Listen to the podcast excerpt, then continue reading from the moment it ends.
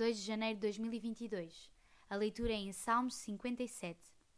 Tem misericórdia de mim, ó Deus, tem misericórdia de mim, porque a minha alma confia em ti, e à sombra das tuas asas me abrigo, até que passem as calamidades.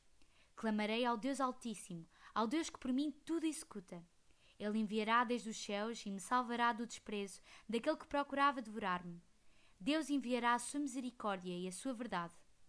A minha alma está entre leões, e eu estou entre aqueles que estão abrasados, filhos dos homens, cujos dentes são lanças e flechas, e a sua língua é espada afiada. Se exaltado, ó Deus, sobre os céus, seja a tua glória entre toda a terra.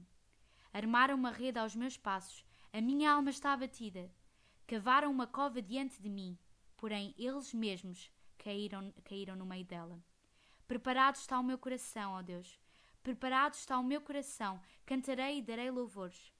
Desperta, glória minha, despertai saltério e harpa, eu mesmo despertarei ao romper da alva.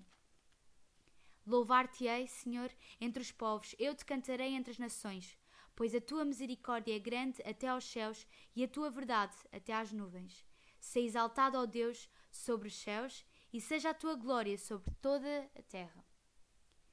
Problemas e calamidades todos nós sofremos, uns mais do que outros, claro. Mas a nossa confiança deve estar no Altíssimo. E tal como o salmista, devemos abrigar-nos à sombra das suas asas, que é o único lugar realmente seguro. Deus é fiel e misericordioso. Nele podemos confiar. Se não fosse assim, não teríamos sobrevivido ao Covid-19.